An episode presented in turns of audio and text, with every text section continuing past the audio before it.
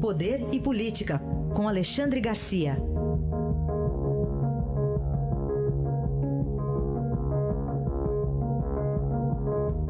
Alexandre, bom dia. Estava pensando aqui, né? É, é uma obra sem habites, uma obra totalmente ilegal. Todo mundo conhecia, a prefeitura sabia, à vista de todos. Aí não, não dá para não perguntar quem segurava isso. Obra uh, de milícia, né? obra de milícia, é o que dizem os vizinhos. Né? Uh, mas quem segurava? Na Câmara de Vereadores, na Prefeitura, quem segurava isso? Fica a pergunta no ar. Pois é, tudo isso são respostas que precisamos aguardar aí, mas ali é conhecida como uma área de milícias, né? Saberemos aí nas, nas próximas horas, Alexandre. Pois é. Bom, temos notícia boa do campo, Alexandre? Notícia excelente. Mais um recorde do campo brasileiro. Previsão do IBGE para este ano: 200, 230 milhões de toneladas de grão. Inclui aí o, o algodão. Né? Uh, há lugares em Mato Grosso, por exemplo, ah, lá por Sinop, Sorriso, em que a é a maior produtividade do planeta Terra em soja. Né? É um sucesso absoluto tecnologia, né? em, em cérebros, em gente que está trabalhando lá. O mundo digital foi para o campo brasileiro. O que está faltando agora é infraestrutura para o escolamento. Isso sim. Aliás, eu, eu, gostaria de lembrar, outro dia eu fui a Belo Horizonte fazer uma palestra e, e entrou no avião aqui em Brasília Alisson Paulinelli. Eu me levantei, saudei né, e fiquei esperando que se, se, o avião reconhecesse, ele seria aplaudido. É o autor dessa, desse milagre, né, com a Embrapa. A Embrapa em 70, de 74 a 79. Né, primeiro a Embrapa mandou agrônomos e pesquisadores para o exterior. Agora são os gringos que mandam agrônomos e pesquisadores para aprender no Brasil. Né? Genética uh, vegetal e genética animal, um sucesso em Embrapa. Pena que hoje ainda está aparelhada aí desses últimos governos, mas é um sucesso né, que se deve àquele período de 74, 79, com Alisson Paulinelli como ministro da Agricultura.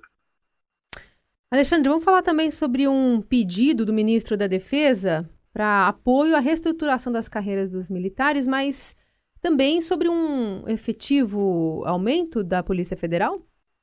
Pois é, fizeram um concurso, uh, 1.200 candidatos passaram, foram aprovados, e o governo, por motivo de economia, anunciou que iria contratar 500. Né? Uh, mas agora voltou atrás, vai contratar mil. Eu acho que deveria contratar 1.200, né? todos que passaram, mandar para a Academia Nacional de Polícia, que é um, que é um, um estabelecimento também de excelência, que forma excelentes policiais em todas as carreiras, né, de delegado, agente, escrivão, essas coisas, porque a gente está precisando. Né? Tem o pacote anticrime, não pode ficar sem, uh, uh, sem quem opere esse pacote anticrime na ponta, né? na fronteira, para evitar a entrada de armas e drogas, né? ou, ou nos, no, nos locais de engravatados, né, para evitar a corrupção e combater a corrupção e apontar os corruptos que ainda faltam. Aliás, a gente está vendo aí que ainda está faltando muita gente. Né? Então, eu acho que é, uma, é algo necessário aumentar o efetivo da Polícia Federal, porque é ponta, não é burocracia, não é, não é meio, não, é ponta, é trabalho de ponta em favor eh, da lei, da ética e da sociedade brasileira. A gente fechar, Alexandre, você quer contar histórias de excelências? Pois é, porque saiu um decreto do, do presidente da República uh, proibindo que se use, a menos que o protocolo uh, exija, né, excelência e doutor. Eu aprendi no Jornal do Brasil, uma grande escola de jornalismo, que doutor é só médico. O resto a gente chama de veterinário, dentista, engenheiro, advogado. Né? Mas Aqui em Brasília, na corte, todo mundo é doutor. De vez em quando me chamam de doutor, eu acho graça. Né? Doutor porque tem título, tem curso superior, ora. Né? Eu, eu acho correto. Mas a historinha que eu queria contar é de um presidente da República, aí de São Paulo, foi governador de São Paulo, foi prefeito de São Paulo, uh, Jânio Quadros, né, embora Mato Grossense.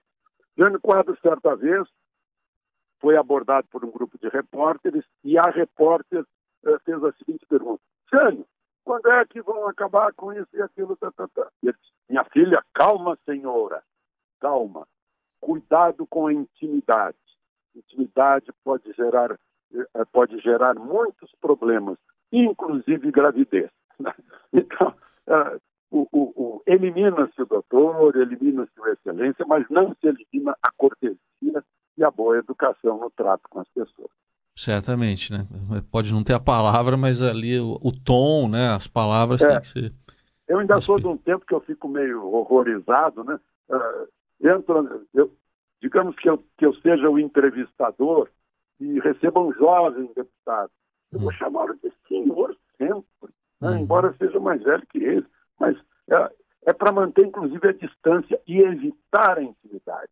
Eu, eu sigo esse conselho de Jânio Quadros. Intimidade, inclusive num lugar político como é a Brasília, não, não leva a boas consequências. Tem que se manter uma distância sanitária da autoridade do poder. Muito bem. Já que terminamos falando de excelência, um excelente fim de semana, Alexandre. Obrigado, aproveitem o fim de semana.